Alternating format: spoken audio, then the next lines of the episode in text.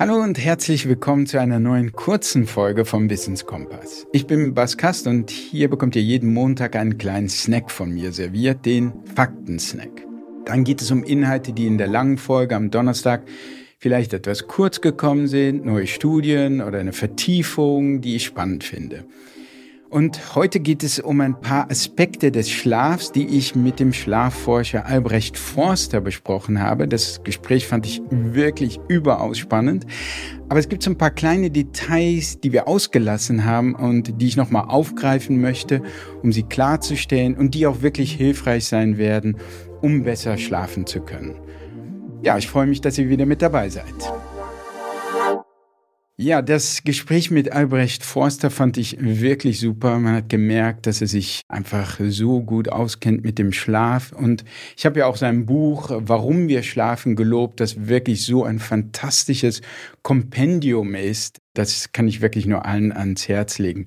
Wobei es wirklich viel um Wissenschaft geht. Also er gibt darin nicht nur Tipps oder die Tipps kommen eigentlich eher so am Rande vor es ist halt ein Buch wirklich über die Wissenschaft des Schlafs, aber sehr, sehr faszinierend. Und was ich besonders faszinierend fand, ich fand viele Sachen faszinierend, aber eine Sache, wo mir wirklich die Augen geöffnet wurden, ist, dass Albrecht Forster in dem Buch, aber auch in dem Gespräch sagt, es gibt im Grunde keine Schlafmittel.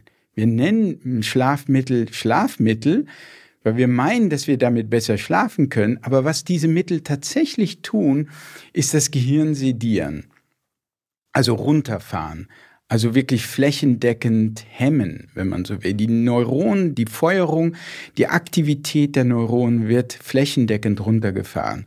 So, und vor dem Hintergrund dessen, wenn man versteht, was Schlaf ist, was er ja erläutert auch, der Albrecht Forster, dass es diese verschiedenen Schlafphasen gibt. Die erste Phase, dann gibt es die REM-Phase, die Traumphase und so weiter wie komplex und dynamisch dieses Geschehen ist, da wird einem sofort klar, dass wenn man das Gehirn einfach nur runterfährt, dass das nicht einen Schlaf fördert. Das hat mit Schlaf nichts zu tun. Und das tun eben diese Schlafmittel. Und vor dem Hintergrund der Architektur des Schlafs, die so komplex ist, versteht man, warum diese Schlafmittel eben diese diffizile Architektur gar nicht wirklich unterstützen können. Und dann versteht man auch den paradoxen Effekt, dass man also vielleicht diese Schlafmittel nimmt und am Ende sich nicht wirklich ausgeschlafen fühlt, weil man eben nicht wirklich geschlafen hat, weil das nicht wirklich unterstützt wurde. Und so muss man diesen echten Schlaf mit dieser komplexen, dynamischen Architektur unter Umständen nochmal eigens nachholen. So, das fand ich einfach sehr, sehr spannend. Das wusste ich so nicht, obwohl es vor dem Hintergrund dieser Schlafarchitektur mir eigentlich klar hätte sein müssen. Aber das fand ich spannend, dass er das nochmal eigens äh, auch erwähnt hat. So. Und dann haben wir ja auch in dem Gespräch, und das wollte ich jetzt nochmal in Details vertiefen, darüber gesprochen, was denn wirklich hilft, den Schlaf zu unterstützen. Wir haben im Podcast unter anderem das Thema heiße Bäder oder die Sauna angesprochen. Das ist das für mich mit Abstand beste Mittel, wo ich wirklich merke, wenn ich abends in die Sauna gehe oder ein heißes Bad nehme, dann schlafe ich wirklich besser. Also ziemlich systematisch. Also ich kann das nur allen empfehlen, das einfach mal auszuprobieren.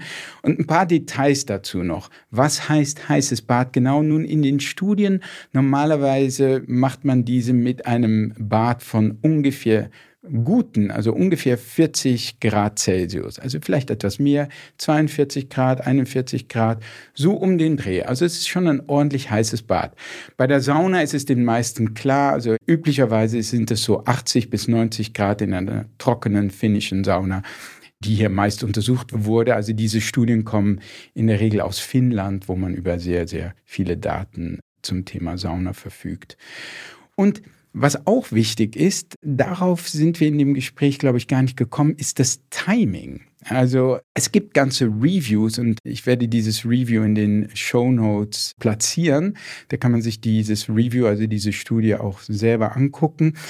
Die zeigen, dass ungefähr 90 Minuten vor dem Zubettgehen, also anderthalb Stunden vor dem Zubettgehen, das Timing am besten ist. Also der Effekt ist ja, wie Albrecht Forster ja auch beschrieben hat, derart, dass der Körper natürlich erhitzt wird im Bad oder in der Sauna. Und dann versucht der Körper sich selbst abzukühlen. Dann kühlt er sich immer weiter ab, wenn wir aus der Sauna oder aus dem heißen Bad sind.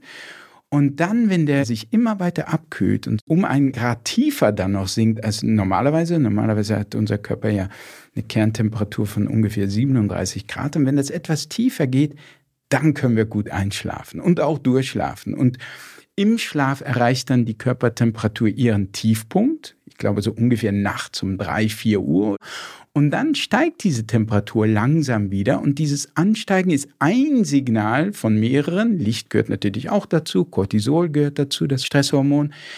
Aber auch die Körpertemperatur ist ein Signal, um dann aufzuwachen. Okay, das wäre also das Thema heißes Bad. 40 Grad, wie gesagt, ungefähr 90 Minuten vor dem Zubettgehen ist ideal. Einfach mal ausprobieren. Bei mir wirkt das Wunder.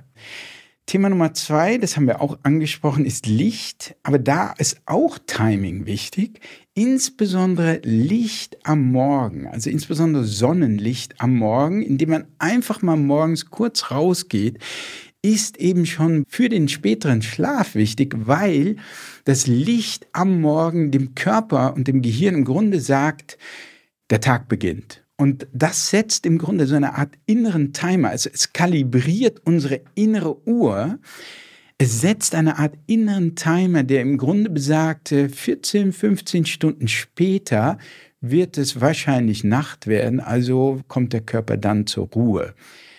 Ja, und das ist eben wichtig, dass man eben dann kurz morgens Licht tanken geht. Und das klingt so ein bisschen trivial, aber die meisten von uns und ich auch, als ich das noch nicht wusste, wie wichtig das ist, habe mich einfach sofort an den Schreibtisch gesetzt, der dann eher in so einem halbdunklen Büro ist. Und das Gehirn merkt diesen Startschuss gar nicht. Also bekommt einfach nicht diesen Lichtreiz am Morgen und denkt, es ist noch Nacht. Also Licht am Morgen, sehr hilfreich. Und dann aber auch, also selbst wenn man das nicht schafft, kann man auch ein bisschen noch nachhelfen mit Licht später am Tag. Es zeigt sich nämlich in Studien, als Faustregel kann man sagen, je mehr Licht man am Tag tankt, also und ich spreche hier über Sonnenlicht, aus verschiedenen Gründen. Also es ist erstens einmal viel heller. Also es hat nicht diese paar Lux oder diese paar hundert Lux. Das sind die Lichtintensitätseinheiten, die wir normalerweise über Kunstlicht haben, sondern es übersteigt weit diese 10.000 Lux, die auch Lichttherapielampen haben. Also es geht eher hoch auf 50.000 oder noch mehr Lux. Und das Licht kommt auch nicht von einer Quelle, wie von einer Lampe, sondern es kommt wirklich von allen Seiten, wenn man draußen ist. Das heißt, man taucht wirklich in so einen Lichtbad hinein oder in eine Lichtdusche und das ist sehr hilfreich. Also als Faustregel zeigen die Reviews, je mehr Licht am Tag, also Sonnenlicht draußen, desto besser schläft man. So, dann noch ein dritter Punkt, letzter Punkt, den wir angesprochen haben, was eben vielen Menschen, und auch da gehöre ich dazu, in vielen Fällen dann doch am Einschlafen hindert, wenn sie dann mal ins Bett gehen und dort liegen, ist diese innere Stimme, die uns anfängt mit Problemen zu behelligen. Und auch das ist wieder sehr verständlich, weil auf einmal, wenn wir uns hinlegen, fallen all die äußeren Reize weg. Ja, wir sprechen nicht mehr mit dem Partner oder einem Freund. Wir haben unser Handy weggelegt. Also die ganzen äußeren Reize, die uns ablenken können von unseren Problemen, fallen weg. Und das Gehirn denkt gewissermaßen, oh, cool, alles weggefallen. Jetzt kann ich mich endlich um meine eigenen Probleme kümmern, die tief in mir drinstecken. Und so kommt es dann auch. Wir liegen also da und die Probleme, die Sorgen, all das, die To-Do-Liste der nächsten Tage geht uns durch den Kopf und hält uns natürlich wach. Und hier helfen zwei Strategien. Eine Strategie hatte Albrecht Forster auch schon angesprochen. Die könnte man die Brain Dump Methode nennen. Man kann sich also die Sorgen vor dem Schlafengehen von der Seele schreiben, nach dem Motto raus aus dem Kopf, rauf aufs Papier. Und dazu gibt es auch eben wirklich Studien. Die Studien zeigen, dass Testpersonen schneller einschlummern, wenn sie sich vor dem Zubettgehen fünf Minuten, also mehr ist es nicht, fünf Minuten Zeit nehmen, um die To-Do-Liste der nächsten Tage zu notieren. Das können einfach so ein paar Stichworte sein. Da muss man keinen Roman schreiben, sondern einfach nur so Stichworte der Probleme der nächsten Tage, der Sorgen, der Dinge, die man einfach zu tun hat. Und das ist so ein bisschen so, wenn man das dann auf Papier gebannt hat, kommt man im Grunde den Sorgen im Kopf entgegen, als man gewissermaßen sagt, also liebe innere Stimme, ich habe dich gehört, ist alles protokolliert. Vielen Dank und nun gute Nacht. Okay, das wäre das eine, die Brain Dump Methode. Die zweite Methode, wenn man also nachts im Bett wach liegt und Sorgen durch den Kopf gehen, da, und auch das wird von Studien unterstützt, kann auch ein Ablenken mit Hilfe von entspannender Musik helfen. Also hier muss man ein bisschen experimentieren und auf den Bauch hören. Mit Musik können wir natürlich auch unsere Emotionen anstacheln und das Gedankenkarussell überhaupt erst so richtig in Fahrt bringen.